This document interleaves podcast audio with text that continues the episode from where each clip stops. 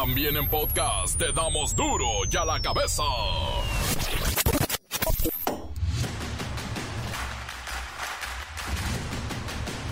Martes 13 de junio, martes 13. Yo, soy Miguel Ángel Fernández y esto es duro y a la cabeza. Sin supersticiones.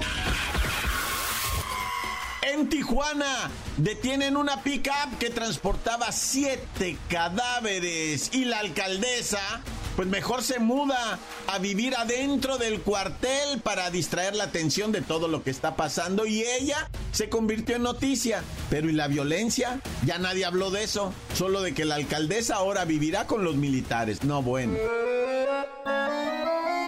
He recibido amenazas, por eso voy a irme a vivir al cuartel. Yo espero más o menos en, esta semana, esta semana. El Instituto Nacional Electoral se está preparando para hacer frente a posibles actos de violencia en México durante el proceso electoral del 2024. Están buscando coordinarse con los tres niveles de gobierno. Pues sí, ponerse el guarache antes de espinarse. Un adolescente de 17 años de edad, jornalero de Loma Bonita, en jurisdicción de la cuenca del Papaloapan, murió a consecuencia del golpe de calor y de 17 años. Y esta sofocante ola de calor también, también está saliendo cara. Y es que debido al encendido de ventiladores y aires acondicionados se registra un aumento de entre el 11 y el 15% en la demanda de energía eléctrica. Una vez más, Ticketmaster lo ensucia todo y pone a temblar a los verdaderos fans de Taylor Swift. Primero mandaron códigos y después dijeron que no, que mejor hicieras fila virtual. Y el caso es que otra vez Ticketmaster casualmente favorece a los revendedores. El pepino cobra venganza del viene viene y le pega cuatro balazos. La crónica con el reportero del barrio. La Bacha y el Cerillo nos explican cómo serán los próximos cotejos de la selección nacional. Comencemos con la sagrada misión de informarle porque aquí no le explicamos las noticias con manzanas. Aquí las explicamos con huevos. Llegó el momento de presentarte las noticias como nadie más lo sabe hacer. Los datos que otros ocultan, aquí los exponemos sin rodeos. Agudeza, ironía, sátira y el comentario mordaz. Solo en duro y a la cabeza. ¡Arrancamos!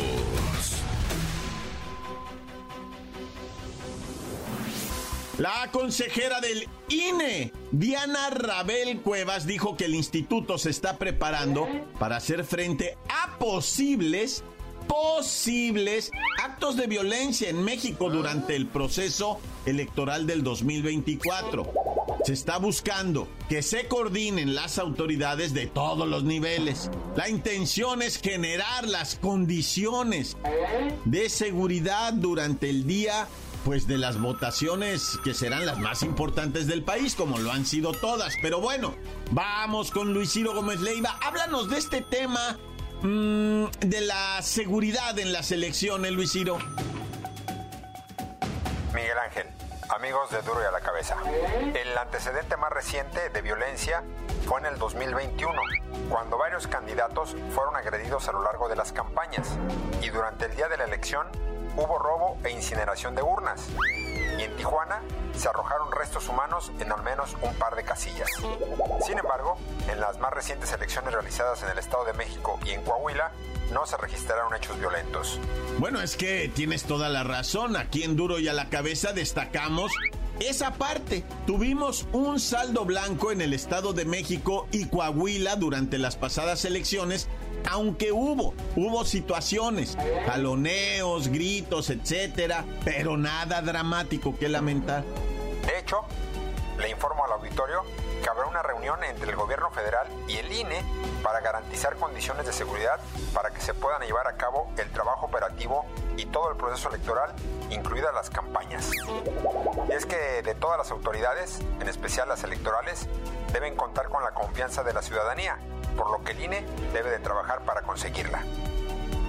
Ya que si la ciudadanía no confía en el Instituto Nacional Electoral, el resultado negativo puede ser inmediato.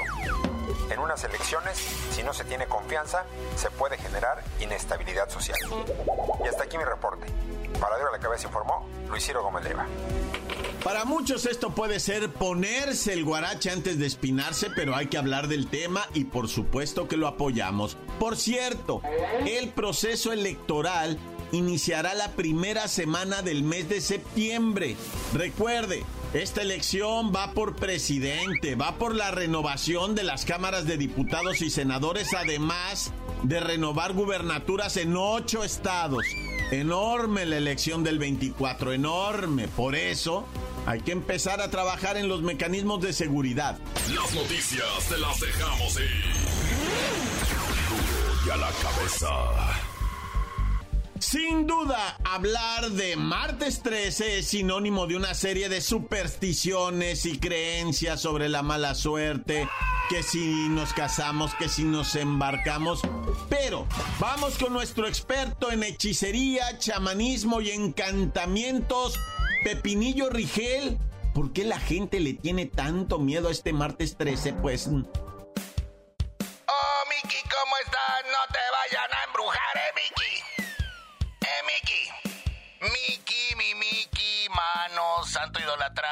vida del amor. Ay, Miki, cálmate. Casi me presentas como si fuera yo la bruja mala del cuento. ¿Ah? O como el brujo mayor, que en paz descanse. Ay, eres un Aries típico, impulsivo y que se deja llevar por sus pasiones. Bueno, pero luego hablaremos de tu carta astral. Ahorita lo que quiero es responderte sobre el miedo al martes 13. Por lo regular la gente les teme a las leyendas nórdicas que hablan de 13 espíritus del mal que pueden poseerte. Además, la llegada del anticristo y la bestia aparecen en el capítulo 13 del Apocalipsis. Otro ejemplo es la carta número 13 del tarot que se vincula con la muerte. Y también al viernes 13. Eh, ¿Es lo mismo martes 13 y viernes 13? Miki, el viernes, viernes 13 tiene varias teorías sobre su origen. En la mitología nórdica se dice que el malvado dios Loki era el invitado número 13 en una cena en el Valhalla. Y en la tradición cristiana Jesús fue crucificado un viernes y en esa ocasión había 13 personas en la última cena, o sea Jesús y sus 12 apóstoles. Y la superstición relacionada con el martes 13 tiene sus raíces en la tradición cristiana. Y se dice que el chamuco anda suelto y no debes empezar proyectos ni tomar decisiones importantes. ¿Eh? A ver, por ejemplo, ¿qué no debemos hacer en este martes 13? Bueno, Miki, pues para ahuyentar la mala suerte, yo hago un llamado a evitar a realizar las siguientes actividades. Una, no contraer matrimonio. O sea, eso del martes ni te cases ni te embarques no es nada más en balde. No hay que tirar sal, no pasar debajo de una escalera, no viajar evitar observar a un gato negro directamente a los ojos. Ay, ya me voy, Mickey, porque tengo que echarle las cartas del tarot a varios de mis clientes. Quieras que bien me va. Pero bueno, Mickey, me voy con tu canción esotérica de hoy martes 13. Oh, Mickey, ¿cómo estás? No te vayan a embrujar, ¿eh, Mickey? ¿Eh, Mickey? Gracias, Pepinillo. Es importante destacar que estas explicaciones son meramente tradicionales porque está lleno de supersticiones, no tiene ningún respaldo científico y mucho menos lógico, no se puede demostrar nada. Así es que se queda en creencia, en la mala suerte, en la brujería, en los gatos negros. Pero mire, por aquí nos han comentado que más bien puede ser tomado como día de buena suerte. No, bueno, dependiendo la creencia, ya ven, son creencias. Encuéntranos en Facebook, facebook.com, diagonal duro y a la cabeza oficial. Estás escuchando el podcast de duro y a la cabeza. Síguenos en Twitter, arroba duro y a la cabeza. Y no olviden escuchar también el podcast. Digo, ahí está, por si usted quiere acudir a él en el Facebook o en el Twitter de Duro y a la Cabeza. Duro y a la cabeza. El pepino cobra venganza del viene viene y le pega cuatro balazos. La crónica con el reportero del barrio.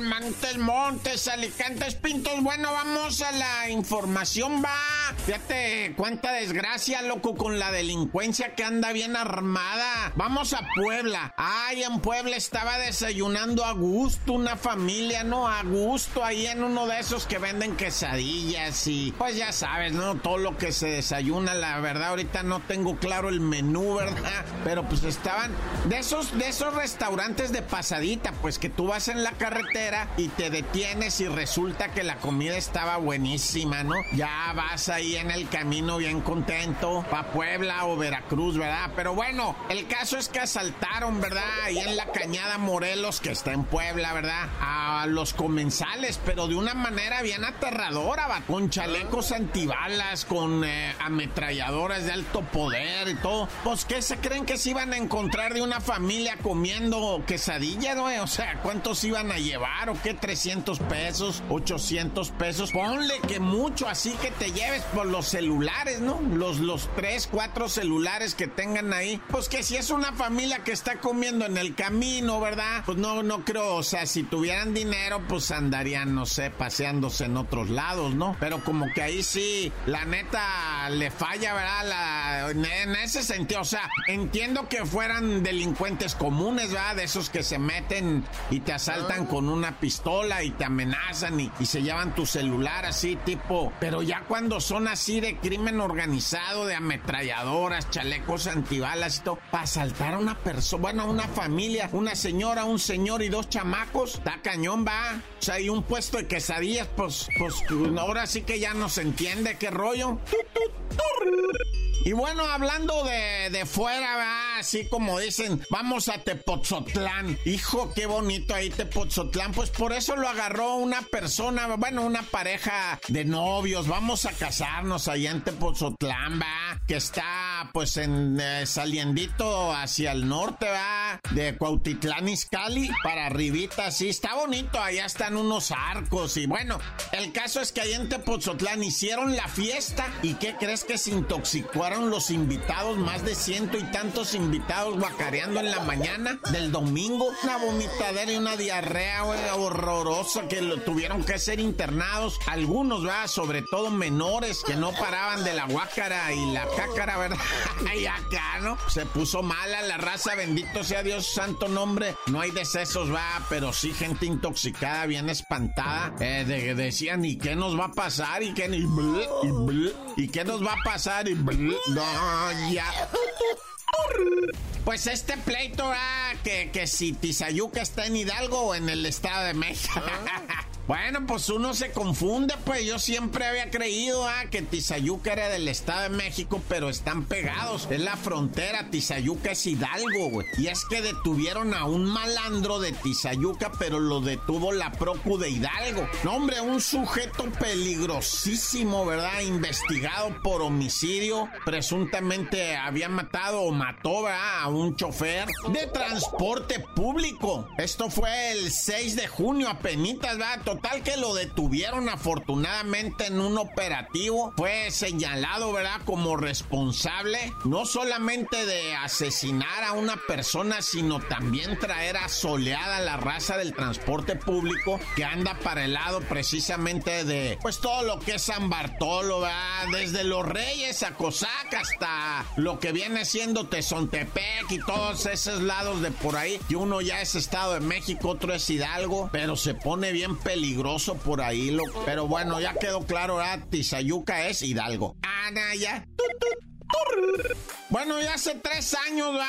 El Manolo estuvo envuelto en un homicidio, pues que tuvo que ser detenido, puesto en prisión, etcétera, etcétera. Salió de prisión el Manolo, ah. pues ahora sí que señalado por ese homicidio. Y pues a poco crees que se la iban a perdonar al vato, ¿verdad? No, hombre, nunca mente. El Manolo salió, le recomendaron, pues ponte de viene, viene, güey, agárrala de viene, viene. Ahí siempre sale. Esto fue en la colonia Tlaxpana, ¿verdad? Allá en la alcaldía Miguel Hidalgo. Bueno, el caso es que este, este Manolo, ¿verdad? Estaba ahí en el mercado de Anáhuac y de repente que llega el pepino y le dice, si te acuerdas de mí, ahorita te vas a acordar y que saca un cohete y que le mete cuatro balazos al Manolo. Y lo más increíble, ¿verdad? Es que el Manolo está vivo. Sobrevivió al ataque brutal del pepino. Cuatro balazos le dio y el Manolo como, pues ya saben, los que tienen siete vidas, ¿verdad? Hijo Pero bueno, como haya sido, ah, es la riña, son los recelos, son las cosas que se van a vengar, dicen unos, ¿verdad? Hijo, qué terror vivir así con que te anden correteando para cobrarse las que hiciste. Ah, ya, tan tan se acabó corta. La nota que sacude. ¡Duro! ¡Duro ya la cabeza! Antes del corte comercial, escuchemos sus mensajes. Envíen siempre su WhatsApp de audio. Siempre es importante que sea audio. 664-485-1538. Calmantes, montes, alicantes, pintos, pájaros, cantantes, culebras chirrioneras, ¿por qué no me pican ahora que traigo las Timberland. Y un saludo para todos los del noticiero Duro y a la cabeza de acá de toda la raza zapatera que, que estamos en León, Guanajuato, donde la vida ya no vale nada y salimos a diario con la oración de de que dice el reportero de barrio, Dios conmigo y yo con él, Dios delante y yo tras de él, tan tan se acabó corta. Encuéntranos en Facebook, facebook.com, diagonal duro y a la cabeza oficial. Esto es el podcast de duro y a la cabeza. La Bacha y el Cerillo nos explican cómo serán los próximos cotejos de la selección nacional.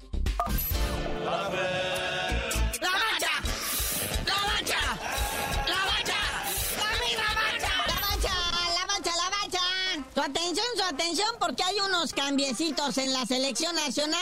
Acuérdese que estamos previos a la Nation League. O lo que se conoce como el Fab Four. Así como le decían a los virus, ¿verdad? Ah, no, este es Final Four, perdón. Eh, ya se acabó el Moletour, ¿verdad? Como bien informamos ayer. Con pues, balance positivo para México. Un ganado, un empatado, así muy de milagrito. Pero ahora sí, van los partidos en serio, oficiales. Y primero con los gabachos en semifinales en esta Nations League. Es correcto, de ahí 10 pelados, 10 jugadores del cuadro que estábamos viendo no van a ir. No, bueno. Ah. Pues estos son Raulito Jiménez, Toño Rodríguez, Néstor Araujo, Kevin Álvarez, Gilberto Sepúlveda, el Piojo Alvarado, el Chava Reyes, Alan Cervantes, el Factor, Dieguito Laines y Roberto de la Rosa dicen que en él, no por malos, sino que tienen que reportar con sus equipos respectivos porque ya viene el arranque del Apertura 2023. Pero hay unos que sí van. Ahí está el Malagón, el Carlitos Acevedo, el Isra Reyes, Jorge Sánchez y hasta el Víctor Guzmán. El Pochito Guzmán no podía faltar, ¿verdad? Henry Martin, el Brujo Antuna y Eric Sánchez. Estos sí están considerados para los dos torneos, ¿verdad? Porque terminando esta Nations League, arranca la Copa Oro. Oye, y hablando de selecciones, ayer le fue mal a la Sub-23 allá en el torneo Maurice Revelo, que antes era conocido como el Esperanzas de Toulon. Perdieron 2 a 0 contra Australia. Pero se aprendió mucho. Hubo aprendizaje, ¿qué es lo que vale? Pero pues ponen en entredicho su pase a las semifinales. Ahora tienen que atener a otros resultados, pues para ver si se acomodan o no, ¿verdad? Pero lo importante es que los muchachos se viajaron, conocieron otras culturas y traen muchos números nuevos de WhatsApp. Hablando de números nuevos de WhatsApp, también los dorados de Sinaloa el gran pez felicitó a Pep Guardiola por ganar la Champions y Pep Guardiola dijo, ¿los quiénes? Es que aquí se tiene la idea, va, de que Pep Guardiola por haber estado unos días aquí, pues la neta tiene cierto cariño por Mazatlán, pero lo único que dice es mendigo calorón. No, no, no, igual uno. Jugó 10 partidos, señor, ¿eh? 10 partidos y solo metió un gol. Y es porque tenía mucho calor. Oye, y André Jardine, este brasileño que se supone que todavía es director técnico de lo que viene siendo el Atlético San Luis, dice que no quiere nada con el Club América, sin embargo, desde anoche anda en la Ciudad de México. México. Que dice que atendiendo unos pendientes. Dicen que lo vieron que agarró un taxi a Coapa. Pero él dice que no, lo sigue negando todo. Dice que porque vino a hacer un mandado. Este André Jardine, recordemos que ganó la medalla de oro en las Olimpiadas con Brasil. Es de los efectivos. Lo cierto, lo cierto, así es que todavía el AVE, el equipo de lo que viene siendo Cuapa, las águilas, pues, no han revelado absolutamente nada, ni una pista. Ay, director técnico todavía. Ay, si quiere usted mandar currículum, ahí mándelo a Cuapa a ver qué le dicen. Hoy felicidades a Uruguay, que se coronó campeón del Mundial Sub-20. Al que no fuimos. Que vencieron a Italia 1 por 0. Que por cierto, a Italia le está yendo como en feria, eh, carnalito. Los últimos 10 días ha perdido cuatro finales mundiales. No me digas eso, la Forza Churra. Y luego se le va a Berlusconi, no, bueno. Fíjate, perdieron la final de la Europa League. Ahí perdió lo que viene siendo la Roma. En la Champions pierde el Inter de Milán. En el Conference League perdieron con el West Ham, la Fiorentina. Y ahora en el Mundial Sub-20 pierden la final contra Uruguay. Y todavía ayer se muere Berlusconi. Ya estoy 18, pobrecito dramatismo. ¡Venga, la Forza Churri! Pero bueno, carnalito, ya vámonos. Esta semana va a estar así medio de caviarcito porque hasta el jueves vuelve la actividad futbolística con la selección nacional. Y tú no sabías de decir por qué te dicen el cerillo. Hasta que mañana nos cuentes cómo va el caso de Dani Alves, les digo.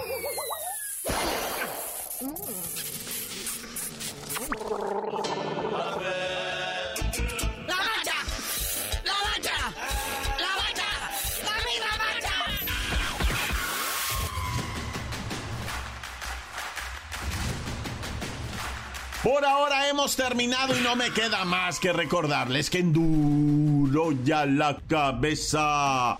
No le explicamos las noticias eh, con peras o manzanas, eh, no, aquí las explicamos con un calorón que no tenemos aire.